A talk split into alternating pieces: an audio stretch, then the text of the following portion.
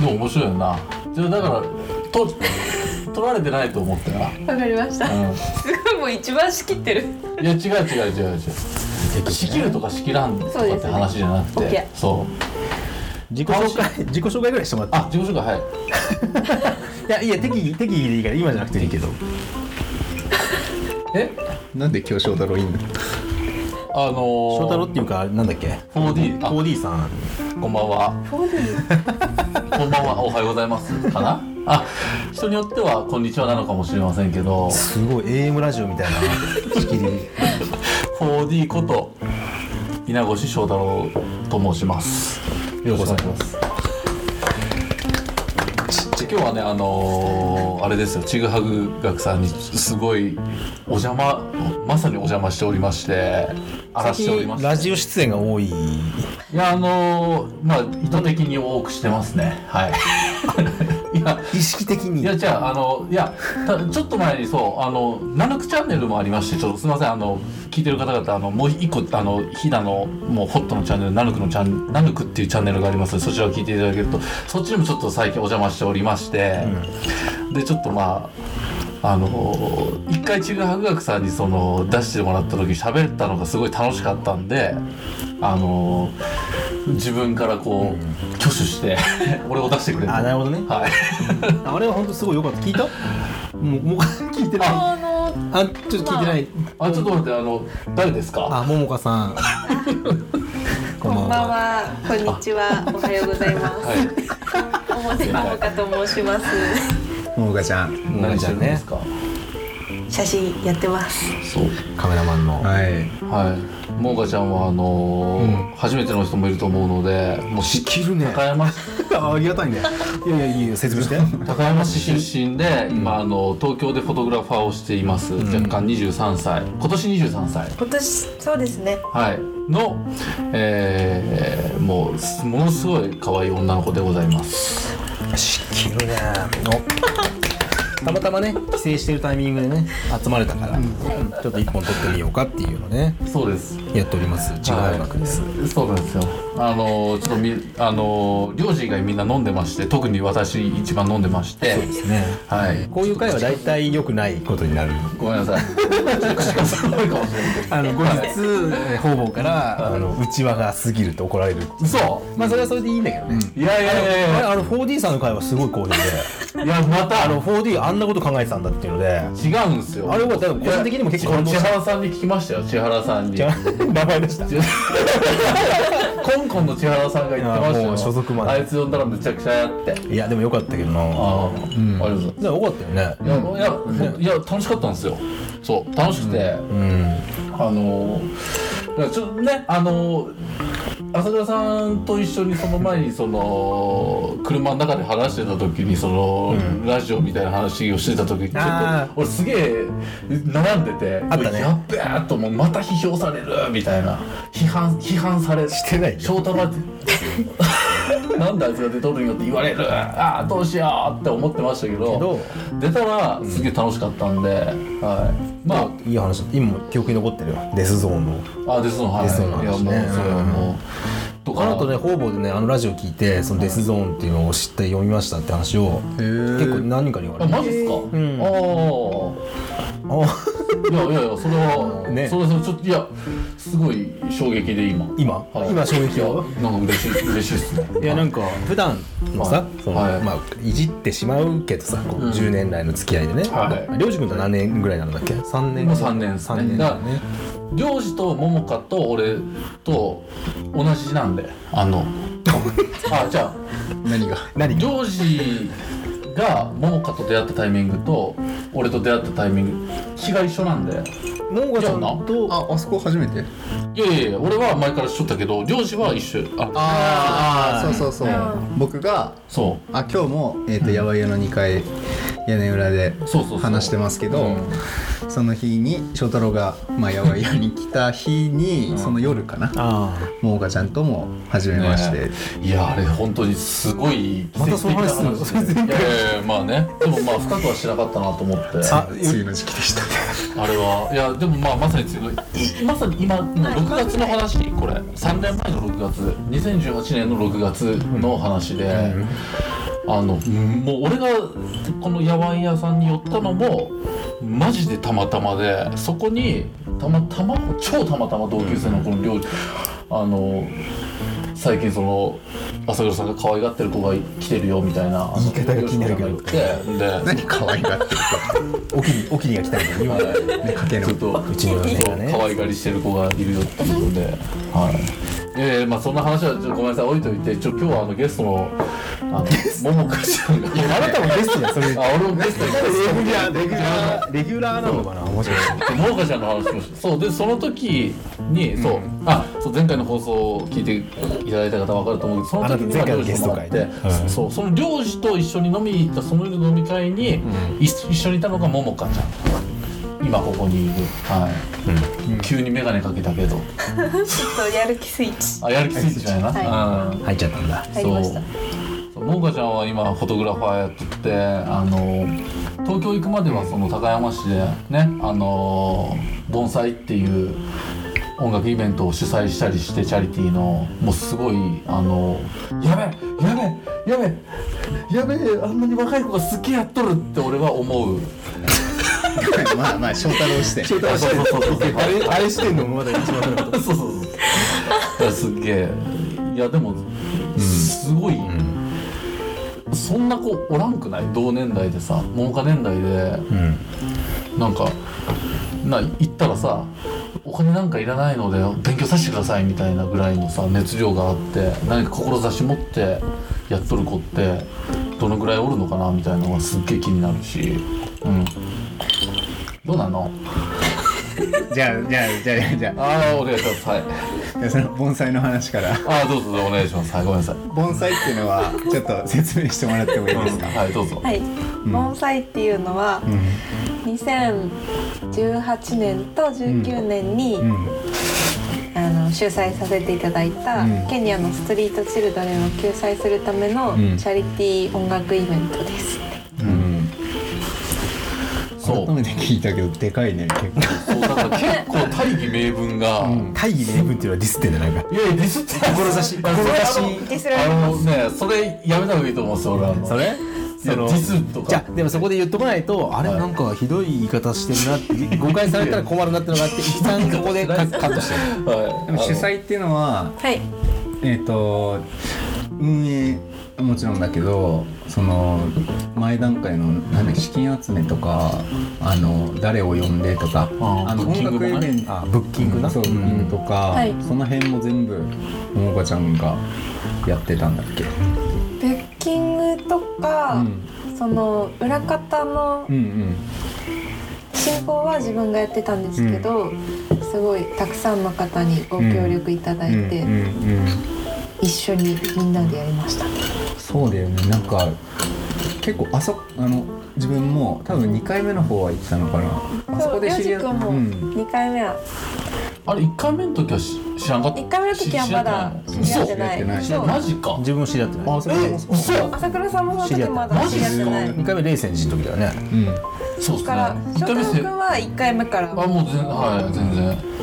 えー、マジか。それはそうそうそう。超衝撃やな。俺の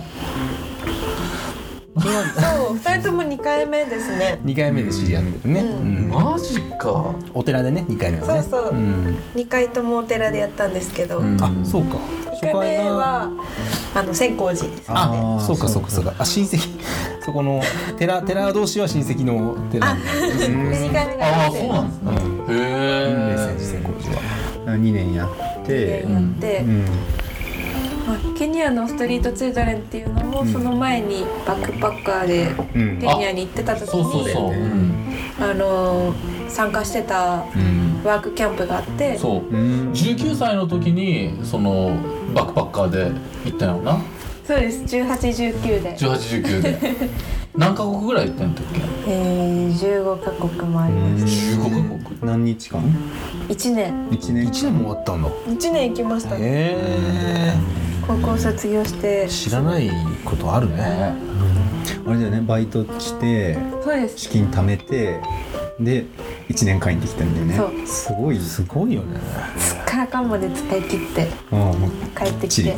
きっちりゼロで帰りの航空券だけ親にお願いして、へマイナスだねじゃあ。マイナスですね。ね。費用は。そうだったんだ。そうでしょそれ聞いてなかったね。そりゃそうでしょ。いやいやそれそうでしょ。っていうか逆に帰りだけでよく済んだなって。いやーでも海外え海外行ったことあったっけ？いや一回しかないです。はい。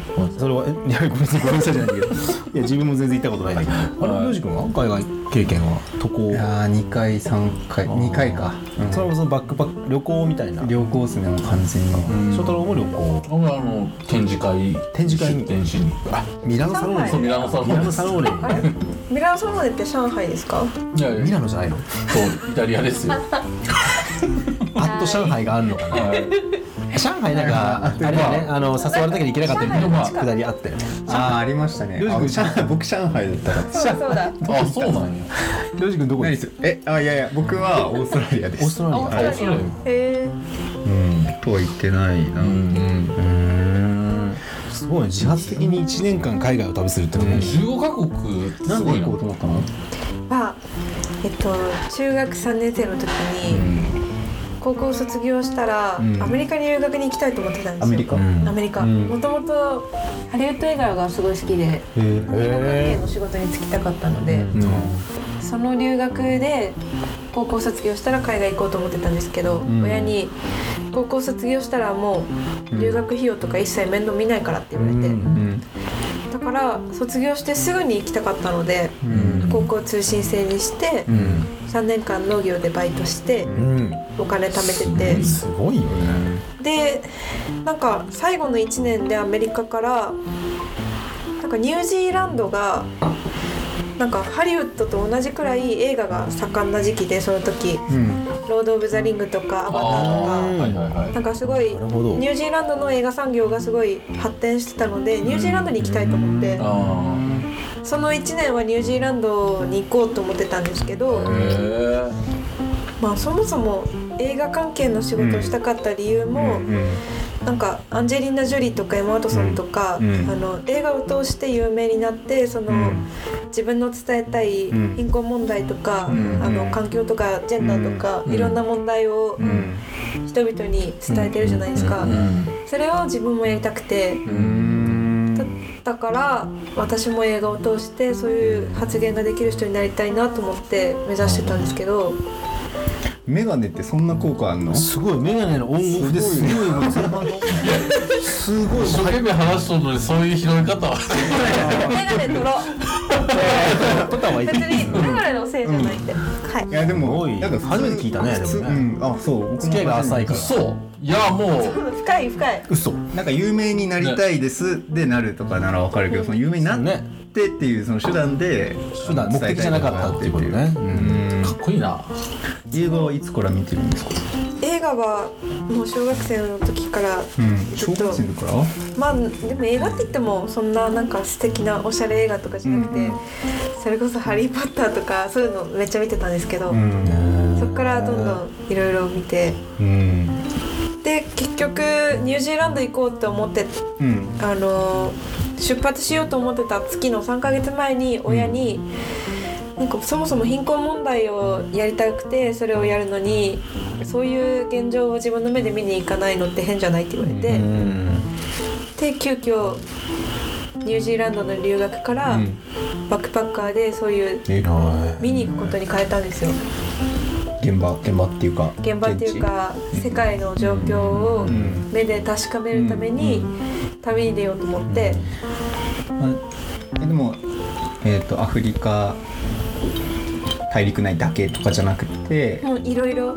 各地。東南アジア、うん。アフリカ中東ヨーロッパ。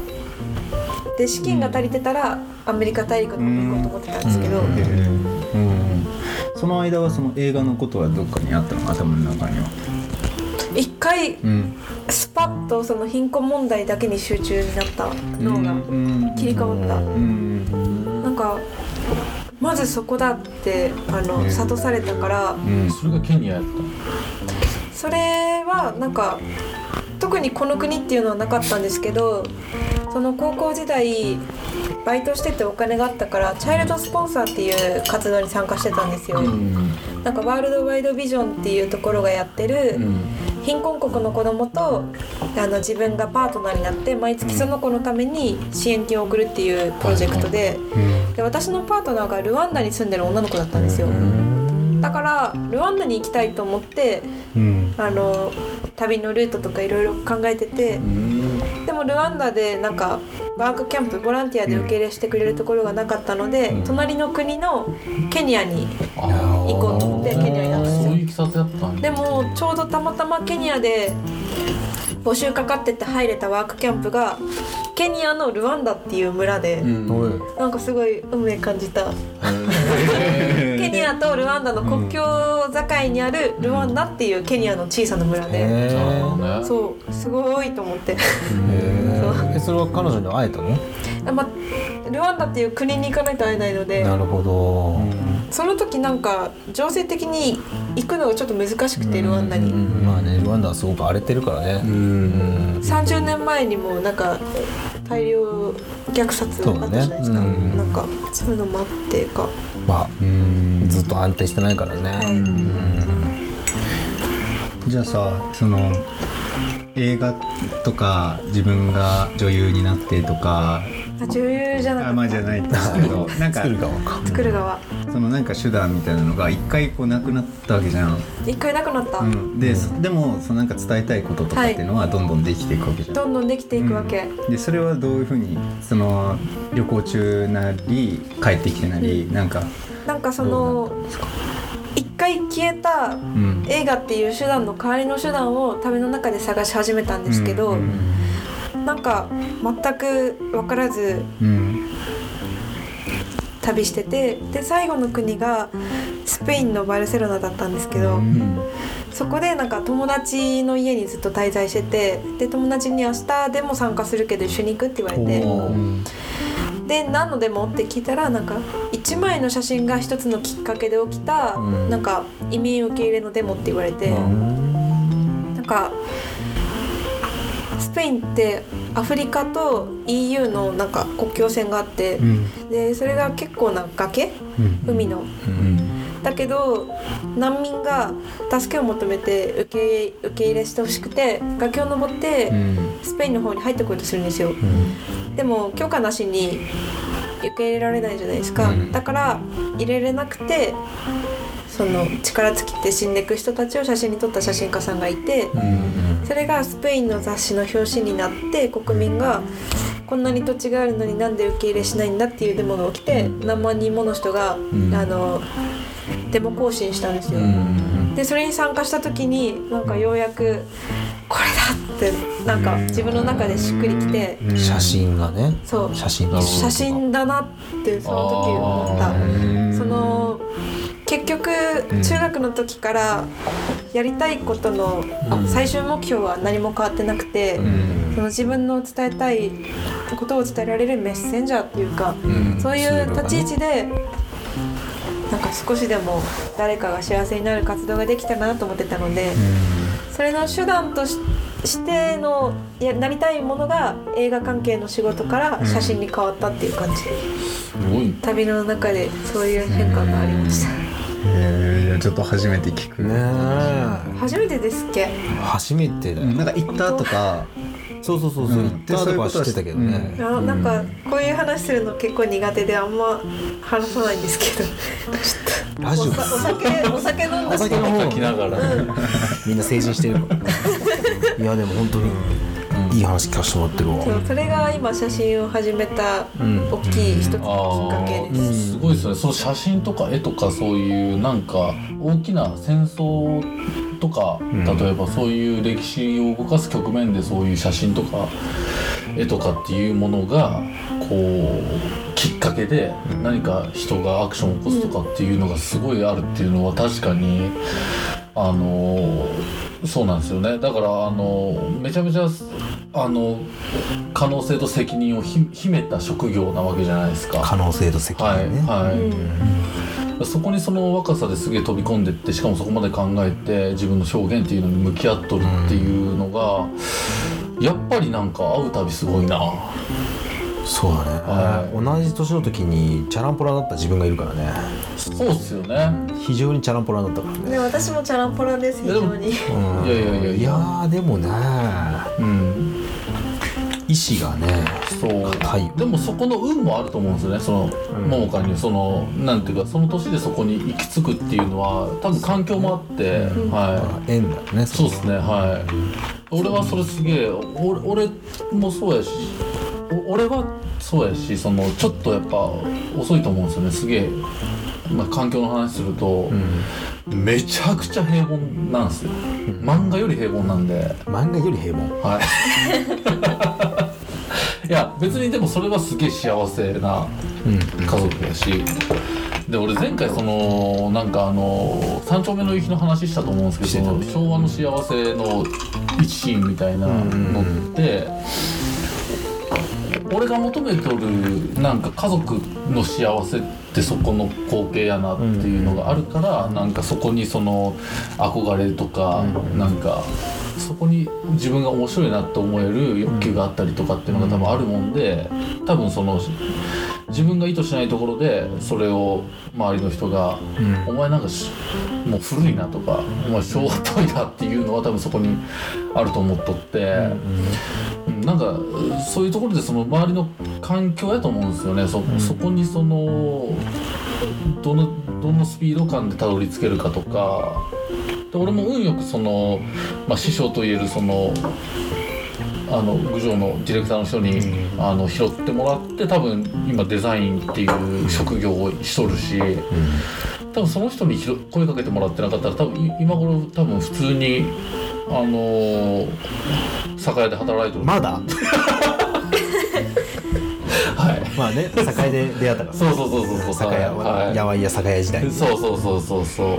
まあでもなんか別にその大きさっていうのは関係なくてその、ねうん。世界っていうものを視野に入れた桃香ちゃんと、うん。家庭っていうものを視野に入れたりあの翔太郎 4D のそれ視野っていうか家庭理想の家庭とうん。でどっちも自分にできることをやろうとした多分言わせてもらうと俺って言わせてもらうと、あ言わせていただきます。あごめんなさい。大丈夫ですあのめちゃめちゃうちは平凡やけど幸せだったんですよ。うん。でも満足してたんですよ。俺満足してたんですよ。してた。今口がポロって回らんかったですけど満足してたんですよ、うん。だからそこを求めてるんですよね俺って。そのほう。もうザ幸せって。ザ幸せ。ジ幸せって。なんでアルフィーみたいに言い直し あの意外と難しいなと思って。そうだねやりたい平凡ってすごい難しいよね。そうすんげえ難しいなだからそういう意味ではううちの父ちゃんまああの前回本当にあのなんていうかぼーっとしててみたいなことも言ったかもしれんけど尊敬しとる部分もあって、何不自由なく俺ら兄弟3人を大学にも出させて、あの幸せな思いをしたまま育ててるっていう。う。んもう今幸せに思ってるんでそこは別にうちも裕福ではなかったです。よ家もちっちゃいし。けどあのすげえあの幸せだ楽しかった楽しいので家族で過ごす時間って。うん、なんかそうですね。だからその環境っていうものがあの人の行く道を育てるのであれば、その桃花も今あの会話の中でもちょいちょいあの両親がっていうのが結構出てきたと思うんですけどそのねあのバックパッカーで行くかあの留学するかっていうところもね両親があのそれをじゃあ映画で表現したいのやったらそれを生で感じてないのは違うんじゃないっていう一声があってバックパッカー行こうって思えたとかなんかそういう自分そこって別に求めて行きつける場所じゃないっていうか運もあると思うんですよね。たまたまそこの自分を取りあのなんていうんですかね囲んでるうん。環境が、うん。そういう人たちがいたりとかそういう一声があったりとかっていうのって求めてももらえないし、でもそれがもらえたからその行動に移せたっていうのはあると思うんでだからすげえまあ個々に運があって今の状況があるんだなっていうのはすげえ感じますね、はい、うん、もこちゃんはえっ、と帰国して盆栽はすぐですか？帰国して帰国する前に旅で旅の中で出会った友達たちとうん。NGO の任意団体を立ち上げたんですよ。うん。任意団体だからもうやるって言ったらその場ですぐ設立できるような簡単な、まあ、チームみたいなものなんですけど、バラカドゥニアっていう名前でうん。もう一回言ってバラカドゥニア。それはケニアのスワヒリ語でえー、待って。まあまあまあ思い出すから。バラカドニアっていうのを急に来るから心配しなくてもやばいめっちゃ大事な意味だったんだけどな大丈夫多分思い出すからもうもう全部消化ししちゃって栄養になっちゃってるから出てこない自分の中で筋肉になっちゃうとなんどかこの筋肉とか分かんないそうそううんブレスなんちゃらブレスなんちゃう気になりすぎるので調べていいですか？あそう。まあまあそういうこともある。神のご加護みたいな。そうかな。ノブレスオブレーション的な。そっちじゃないブレスいや大事な大事な意味だったんですよね。はい。音調みたいなことだな。なんだろうねしかも私がつけたんですよ。あそういうことあるよね。そうだそうだ。世界に祝福祝福をだ。うやっぱり家福みたいんな、祝福だった。祝福。をそう。音調ってやつなるほど。忘れてたもうなスワヒリ語の方どっスワヒリ。か行っちゃった。飛んじゃった。僕の方なんスワヒヒリ語なんて言うんだっバラカドゥニア。けバラカドゥニアがバラカドゥニア。世界に祝祝福を。福を。おっていう団体を立ち上げて忘れてましたけど意味まあもう身に染みちゃってるから。そう。うんってことにしとこあれ？う でなんか、それの活動を帰ってからしたいと思ってて。う、ん。でなんかでも自分のなんか身を削ってやることだとうん。絶対続かないじゃないですか、うん。だから自分の好きなものと絡めてなんかそういう活動ができたらなと思って音楽がすごい好きで。うん。で高校生の時にあの長野県のお寺でマクロチョウバンドっていうミュージシャンがあのカンボジアの子供たちのために学校を建てるためのチャリティーフェスに参加しててうん。でそれに行ったんですよ高校生の時に。その時にこんなイベントできたらなって思ったのを思い出してそれをやろうと思って。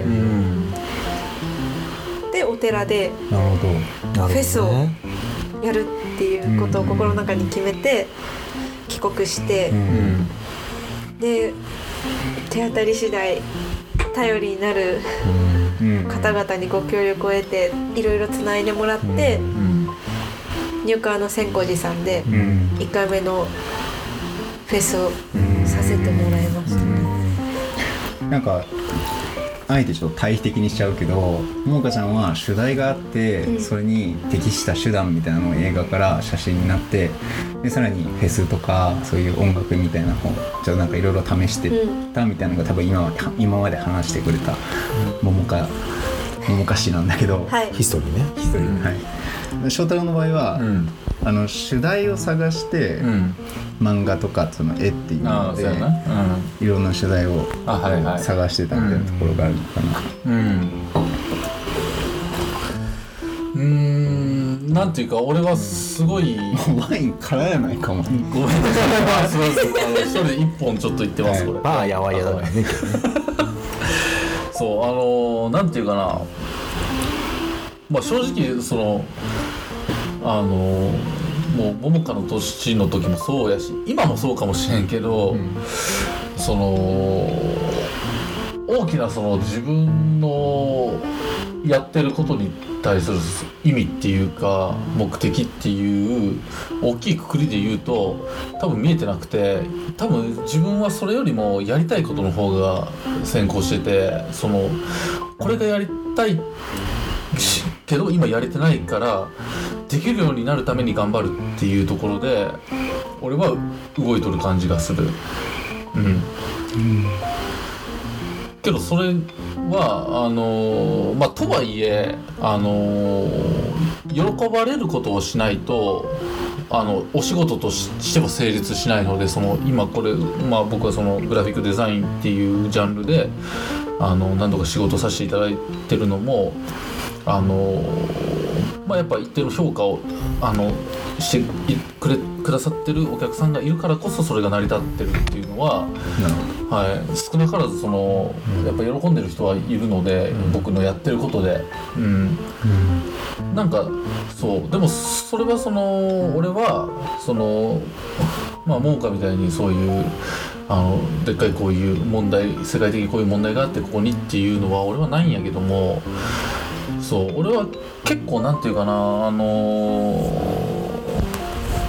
そう。なんか自分の中学生とか高校生の時間の自分の立ち位置を考えたら今のこういう場所っていうのはなくて、なんでこういうメンバーでこういう風にあの対話ができてるかっていうと俺は多分絵を描き続けてたりとか、今その、まあ、当時からあの漫画家になりたいとか絵を描くっていうことにしがみついてたから今の人間関係があると思っててそれを放棄してたら今のあのこのつながりっていうのはなかったので、あのそういう意味でその社会的なその自分の意味どうこう作用するのかっていうのも確かにそのあるのかもしれないけど自分の生きていく人生の中で、なんかそれを続けてるからそのこういうつながりがあってそういう世界が生まれて、そこにそこに俺は社会的な何か意味が乗ってくるのかなって思ってるから、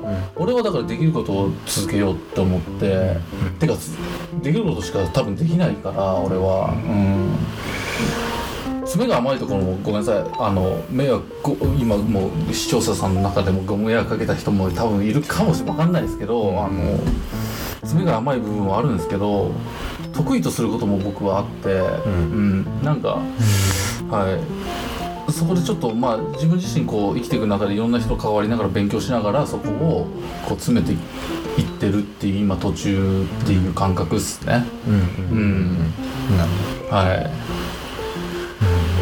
だから俺はすげえあの桃香にも憧れるんですよ。そういう意味では。その目的意識っていうか、その自分がやることはこういう社会的に意味を見出せるっていうのが見えてるっていうのは、違うの？ちょっと表情表情が今なんか。いやいやちゃんと伝わってるとそう、思う。ん、あのむずべいるのはお互い様で、ん。それは。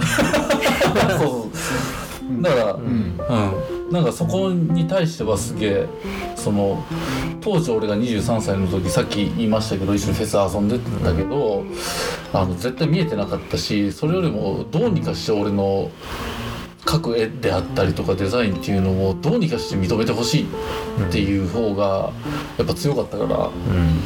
なんか社会的にどういう意味合いを持たせるかっていうところまでは考えれてなかったんで、そこに対してはうんなんかすごいきもうす、うん、やべえなと思うっすね危機感そうそうそうそううん。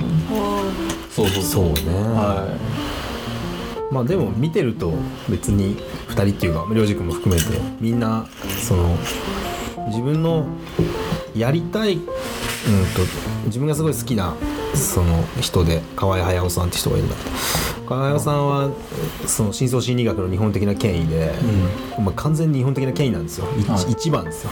ユングっていう人の研究にかけては、でも河合さんは常々その自分はユングのことを話してるんじゃなくて、うん。ユングの話を通して河合隼自身の話をしてるんだと、いだからユングのことを知りたいならユングに聞いてくれと。うん。ユングのこと分かんないなら直接言ってこいと、うん。僕に聞いても分かりませんよっていう言い方をしてたのね。それがすごい自分は好きな言葉で、あ、自分自身もやわいやってものを通して自分自身の話をしてるだけで、うん。別に民芸なんたるやとか、そのカメラなんたるやとか、うん。デザインなんたるやってことが言いたいわけじゃなくて、うん。まあ、君の建築にとか、まあ、ほうれん草って農家っていう仕事にしても、みんな自分自身のことを、うん。その語るための手段手段って言い方、まあ、一つの道具として、うん。その商いというものを持ってる。そうですね。でそれってすごく大事なことでそこが食い違うと、うん。なんかその手段が目的化していく、はい。ですごく意固地になったり固辞してしまって、それはやっぱすごく違うなと思ってて、うん。そういう面ですごく応援してるって言うとなんか上から見せたら、まあ、年齢的に上だからしょうがないんだけどそのそこをなんかあの年が10ほども5、まあ、10ほど離れたりとかしてる人たちに、自分のことを対等に見てくれっていうのはおかしな話だからそうは思わないんだけど、はい。なんかやっぱ見ててすごいなって思うし純粋にまあ翔太郎がその桃香ちゃんにないものに対して憧れたりとかまあ良二君にしても僕にしてもみんなそうなんだけどないものに対しての憧れと同時にやっぱりそのままであってほしいなっていう思いもあるし、ん。すごく素敵だなっていうのを今日改めて聞いてて思ううん。という気持ち。うん。なう。そうなるほど。なんかそうですね。ううんととはいえ、うん。こう主題が変わってくっていうことは、うん。あのすごく大事だなと思うんですよ、うんうんうんあの自分が10年前に思ってたテーマとか、主題ね。うん。うん。で多分それは自分自身っていうものが変わるのと同じで、うんうんそういう意味でももかちゃんは、えーとまあ、ちょっと最初にうん。若干茶化すようなこと言っちゃったけど、えー、と世界を見てて、うん。あの貧困問題みたいなものがあってで実際にケニアで見てで手段も盆栽とかやってっていうので今こうそれはどういうふうになんか変わってたりとかす？ごく変わってる。う、うん。んあのその時は自分の目の前じゃなくて行った先々の足で行った先の場所だけを見てたから世界を見てたけど、今は逆にうん。その目の前に変わってるその視点が。だから逆に言うと今はそのケニアのストリートチルドレンのことも世界のことも正直前ほど考えてないというか、うん。それよりも目の前の今喋ってるりょうじくんとかうん。朝倉さんとか翔太郎くんとか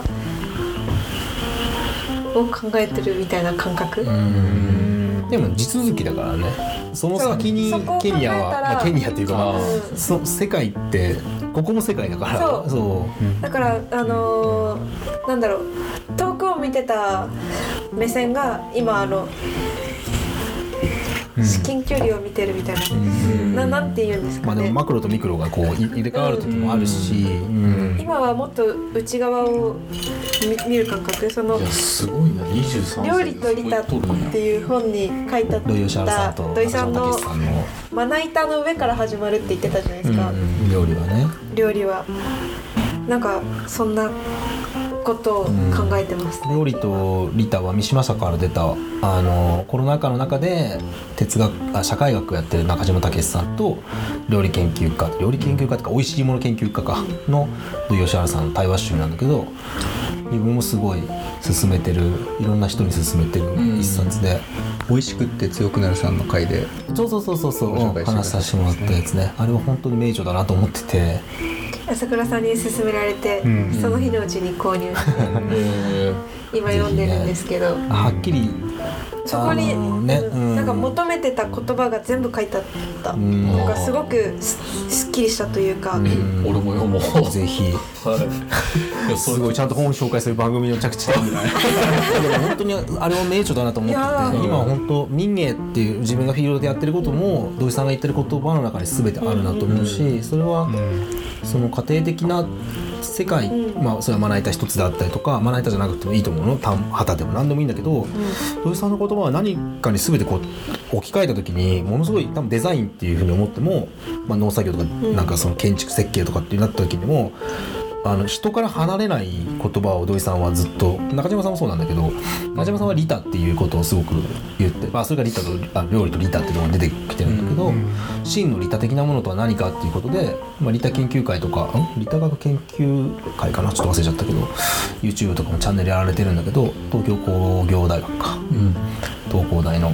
でも利他っていうものに対しても利他って利己と利他っていうその自分、うんと利他の例えってすごい難しいんだけど中島さんたちは最近それはまるで器のようなものだって言ってて、ん。中身は何も入ってないっていう、その要は即対応するっていうことだっていうふうに言っててはい。よくた言われるのが子供が転ぶとか、はい。目の前のお年寄りが転ぶ時に助けようと思って体を出さない。はホームに誰かが落ちると思ったら反射的に体が動くことが利他的な、いなるほど。対して助けたら新聞載るかなとか、うんなんか自分を褒められるんじゃないかっていうのが利己的なって言われて、はいはいはい。でも贈与とか、はい。思いやりっていうことから利己を抜くっていうのは超難しくてなるほど。その誰かのためにっていうことを抜くっていうことが同時に自分事であるっていう二重性を持ってて、うん。自分事じゃないからなんか良かれと思ってやってんのになんで喜んでくれないのとか、あのまあ、そういう言葉になってしまったりしてでもそれって本当に相手のことを思ってるんですかを考えて動けなくなってしまうんだけど、はい。同時に人間は利他的に何かがあったら問答無用で助けなきゃいけないっていう、うん。体が動く心が動くことを持ってるっていうことが救いだよねっていうことを、まあ、利他の研究の中でやられてて、はそれを土井さんが言ってる料理っていうのも同じだよねってそのいなるほどな。特に日本料理ね。俺でもあののすごいあのと引っかかりがずっとこのちちぐはぐ学を聞いててずっと引っかかってるのが、あの一回そのあそこのちぐはぐ学のベースっていうのが、あの全てが利他でもなくて利己でもないっていうのが、うん。ちぐはぐだからね、はい。曖昧で言われるね。俺そこがちょっとまだ理解できてなくて、はい、なんかそこの今そのリタとリコのがっていうのは今分かったんですけど、そのどちらでもないっていうのがどこなのかなっていうのが俺すげえうん。知りたいっすね。はい、俺すげえ知りたいどちらでもあるんだねどちらかあーどちらであることもあるんだけど、その自分自身のどちらである部分もはいはいはいはい。置いていかないようにしようと思うとその真ん中にいなければあその右ーなんかあの今聞いた感じだとあのリタっていうのは結構直感的なこそうだね。うん。あのまあ、人間として生きていく上での良心で、ん。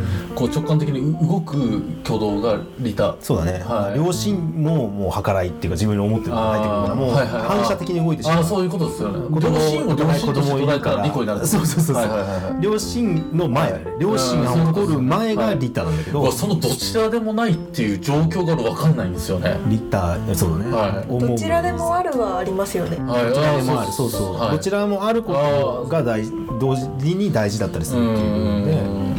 うん。そう。で俺はそのどちらでもないっていう言葉がすげえ引っかかったんですよ、うんうんうん。そう。だからそれがあの理解できなかったからそこをどっかでちょっと掘りたいなみたいな、はい、今じゃないの？そうそうそう。ごめんなさいちょっと今別のこと考えて。大丈夫だよ別のこと。あのどうぞえリコとリタを二項対立にあしないってことじゃないの？それって。そういう話あな？のつまりは？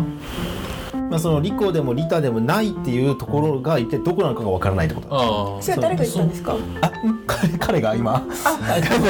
ででそう俺俺のそうですね俺の解釈で、そのちぐはぐ学を聞いとって、そうあの二個対立を離れるっていうのがまずあった後に、ん。全てが利他でもなくて利己でもない、うん全てが利利他でもなくて利己でもないっていう言い方をしとったもんで、はいはい。あじゃあその状況って何なんやろうね。リコでもリタでもないっていう状態があるあそうそうはいはい。でその状態っていうのはどういう子なんやろうなっていうのはすげえ俺分かんなくて、うん。なるほど。はい。多分ない。うんちょっとじゃあ遠回りしちゃうかもしれないですけど、はい。あの滝浩二さんってうん。批評家の方が中平拓磨を評するときに、あのちょっと正確な字面忘れちゃったんだけど、すべ自分の身体すべてを世界に貸し出して、うん。それを通してあの映し出すみたいなちょっとあの概要欄に、はい。あの正確な文章を書きたいんだけど、結構もかちゃんと接する中で結構その器感がある人だなと思ってうん。見ること、うん、なんか感じることがあってなんだろう悪い意味じゃなくいい意味で空っぽ感っていうかその場でその水が入ってきたものを受け止められるっていうかなんかさっきの主題の話を結構したんだけどでも今は結構こうなんていうのかなカメラを持って行った先で自分をこうすぐ、まあ、シャッターを切ったりとか。あまさになんか、うん。自分が今自分に求めてるのはそれなんですよね。うん。あの家庭料理。うん。民芸のような写真。うん無名でありたいと朝倉さんに勧められた本を読み始めてから思うようになって。特にねでも無無名にも縛られないっていうところで。ねうん。なんかあの写真にうん。どうか自分が出ないようになりたいと思ってます今は。なんかそうだね。なんていうんだろう自分が出ないっていうか、あのー自分をそこに無理やり入れない。うんうんうんことを目指してるから、今それを言ってもらえてすごくすごく嬉しかった、ななんて言うんですかね、うん。いやいや言えてると思うけど難しいよね。このそのそれは今この対話の中に立ち上がってくる感覚であって、うん。決して普遍的なうん。ものではなく、このキャッチボールっていうか、まあ、その相互の話の中で一瞬だけ接点がパーンと来て、うん。そこでその瞬間だけ光ってるんだけど、それをその強い光に増幅できないということがある種ちぐはぐって僕らがようん。呼んでるものっていうか、要はゆ揺らぎ、うん。うん、でそれってやっぱりあの家庭料理っていうものがまさに土井さんが言われてる家庭料理の話になっちゃうんだけど、家庭料理っていうのはその特に日本の料理っていうのは、その旬はい。その対象に対して耳を澄ませてる。うん。夏に栗食べようと思わないし、は冬に何だろう。夏の味覚？スイカ食べようと思わないじゃん。日本人はそれを日本人はって言い方ごめん。あの、はいそういう文化を持ってる国で、あのたいっぱいいろんな国があると思うんだけどそういう中でその目指してるのはその、えっと、西洋的な料理っていうのを土井さんはソースの料理って言ってる、味どんな時に取れたものどんな悪いものでもソースで味を整えればちゃんと一年中同じフルコースが食べられる。どどんな状態であってもどんな場所であってもどんな材料を使っても同じ味になるようにうん。西洋の料理っていうのはうん。発展した。でも日本日本いや東洋の料理っていうのは、あのその旬もしかも頭の旬と終わりの旬終わりがけだからとか今頭だから。それってその食材とか環境ってものに耳を澄ます側。うん。らそれからまあ利他的なっていうふうに言われるんだけど、うん。であのどうか美味しくなってほしいと願う、うん。別にあのすごい衝撃的だったのがあの味噌味噌汁はまずくなりようがないって言い方をしたんだよね それはもう作ってるんじゃないと作らせてもらってるっていうかもう向こうが勝手に出来上がってるんだと、はい。単に手を添えてるだけでただスッとスッとお豆腐を入れただけだと、うんまずく水で溶いても飲めると、はい。まあ、それを一汁一菜っていう本の中に語られてて、うんまずくしようがないものがあるという中には日本酒とかだってそうじゃん。はなんか変なことしなきゃまずくならないんだよ。ね。でもそれってすごい計らいあのをを離れた計らいっていうのはその意図意図して何かしてやろうとか美味しくしようとかっていうのを離れてるあのものだっていうふうに言っててそれをまあ土井さんは家庭料理っていう家庭料理は民芸ですよってよく言うんだけど、はい。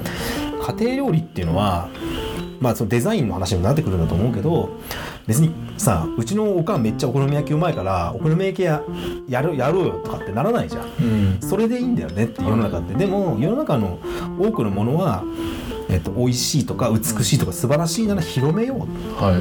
みんなに多くの人に知ってもらえた方がいいっていう、まあ、ある種そういうすごく強い圧力がかかってる、うん。でそれが正義だとしてる、うん。お金に変える。はい。でも本当にそうなのかなって思うわけですよ、うん。ちぐはぐ側としては。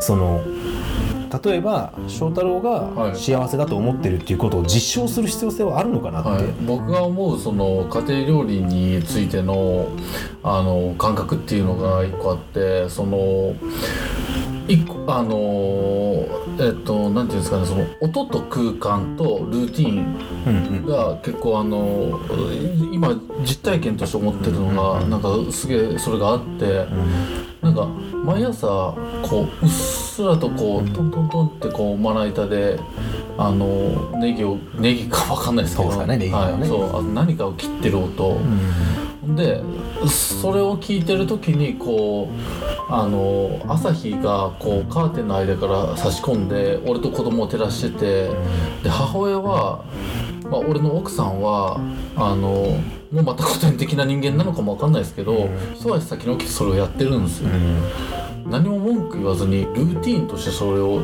しててそれが日常の風景に溶け込んでてだからそのあの別にそこに対しては朝ごはんが何かとか旬のものは何かとかっていうのは別に関係がなくて、あのそれが繰り返されててすげえそういうシーンにめちゃくちゃあのほころびっていうかその。あの言葉借りると桃花の言葉借りるとまほろばっていうかそのすごい心のこうなんていうんですかね余白っていうかを感じるんですよね、うわめっちゃ瞬間。うん。そのルーティンとしてはい。形にならないそうなんですよ、はい、そこって別にあの家庭料理っていう枠じゃなくて家族って家族としてそのルーティンがあるっていう状況がすげえ幸せだなみたいな、そうだね。その状況の中に家庭料理があるっていうのが、すげえあの、ね。はい。はい、めちゃめちゃ俺はあの今、ん。その実体験としてすげえ幸せな中にいるなっていうのが、中でやっぱあのそれを苦としてややっぱやる人もいてそれがしがらみになったりとかそれが悪循環になったりとかっていう悪循環のルーティンになって、幸いにもうちの何でも押し付けちゃいけないんだよ、あそうですね。はいはい。その人がやりたいと思ってることがそうっすね。はい一番、はい。あのす人なりだったりするっていうことと、まあそれうん。それやって投げそういうことをそのなんか投げやりになってるっていうふうに捉えられてしまうこともまああるんだけど、はいはいはいはい。要はもっと言ってよとか、うん。もっと期待してよって答えたいんだからっていうようなはい。ことになってしまう、交流ディスコミュニケーションに陥ることもまあはい。一つのコミュニケーションで。うん。あるんだけど、うん。でもそのまあ家庭料理ってまあ土井さんなんてまさにすごいなと思うのは別にそのそういうことを言ってね春露とかめっちゃ書くわけよ、その右手は菜箸を持ってて、うん。左手は食材を触るから、はい。右手は常に正常だとか、めっちゃ書いてるけど最終的には疲れたら、うん。なんか味噌汁作ってご飯出しときゃいいんですよって言うんだよ なんかきゅうり叩いときゃいいんですよみたいな、はい。うん。めっちゃあの土井さんの「今日の料理」だっけあの NHK だっけ、はいはい。やってるそ衝撃的なメニュー出てくるから。ねうん。リンゴをなんかリンゴなんかバターに炒めてアイスクリームバンって喜ぶんですよみたいな。そうレシピとかないっていうんでね、はいそんなもんパッと食べれば分かるみたいな、はい。でもそれってあの別に毎朝パンケーキだろうが、うん。コンビニのもの買ってこようが、それでいいんだよ。あいいと思います。そこはい。にその、うん。こうしなければいけないっていうことがあると、はい。それはすごくはい。辛いルーティン化する、はいその、でそれをなんていうかあの分からないよね、うん。その相手がどう感じてるかってことは、まあ例えばおふくろからお母さんからしたら、うん。あのごめんねと思ってやってることかもしれないじゃん、はい。もっとちゃんとしてあげたいんだけど、はい。できなくてごめんねって思ってるけれど、子供からしたら、はい。いやでもああやって毎朝ご飯作ってくれてたことが、ね。たとえお惣菜を温めたけどはい嬉しかった、お弁当を作ってくれて嬉しかったってことがある、はい。だからコミュニケーションっていうのはその、相手から100%の回答がもらえるものではないんだようね、ん。どこか一方的な部分があって、はい。一方的に受け取る部分があって、はそこにちぐはぐさが常に発生し続けていて、ですね。あのはい。分かりまあ、それを分かり合えないことから始まるって自分は言い方をするけど、ん。分かり合えないことは不幸なことではないんだよね、は実はなんか全く違った意味でポジティブに捉えられてることもあるし、はい良かれと思ったことがネガティブに捉えられてしまうこともあるということを踏まえた上で私たちは世界とどう向き合っていくのかっていうことをそうですね。あの感じるとか考えるとか。リタでもないリコでもないっていう状況は、うんとても言葉にするのが難しくて。そうね。なんか俺が感じてるその幸せな状況とかっていうのって説明しようとするとあのああそれはいいなとか、まあ、いい嫁さん持ったなっていうのでいっ多分なそう言葉にするとそうそこでそこで一緒されちゃうんですけど、いやういやそこに収まってないんですよ、んうんその状況って。うんまあ、なんていうマホロバだもんねそうなんですよ。そう。なるほどじゃあ、じゃあちょっとじゃあ一回切りましょうかごめんなさい。ちょっと熱くなっちゃいまして。素晴らしいタイムキーパごーめんなさい。そうですね。マホロバっていうキーワードが出てきたところで、はいは ちょっとなんか別に何回取るとかそんな考えてやって長いけどいい感じにこうなんかねちょっとここまで一旦って今ちょっと会話にちょっと熱を見ちゃった今。あいやいいいいいやありがとうございますごめん本当にはい俺は一回トイレ休憩を挟んで、もう一回ちょっと、そうまあですそうです長い夜をねももかしももかしまだももかしまだももかしまだごめん。本当ごめんな。そうや。ごめんな。私も楽しみながら聞いてなんか違うねん。このマイクが回ってない時のあのテンションと表情とちょっと違うの俺もちょっとそこをジョージと朝倉さんに引き出してほしい。なんだろう。農家のこの素の根の根のすと目は違うのもうもうキャッキャ言いながら本音を喋っちゃう空間でもほら求めると逃げるから。あごめんなさい。そうマホロバだから。ごめんこれをちょっと言語化しちゃダメな部分もあるんだそうなんだ。だからこれはい。はい。ってい。うトイレ休憩はい。トイレ行きたかった、じゃあちょっとはい。そんな感じで一旦締めます、はい。ごめんなさい。ありがとうございますみんなありがとうございましたありがとうございましたちぐはぐ学入門は毎週土曜22時に配信しています。言い足りないことや補足があるときにはノートにて記事を書いているのでよかったら覗いてみてください。また、感想や質問などありましたら概要欄の Google フォームよりじゃんじゃんお送りください。活動の励みになりますのでチャンネル登録をよろしくお願いします。よろしくお願いします。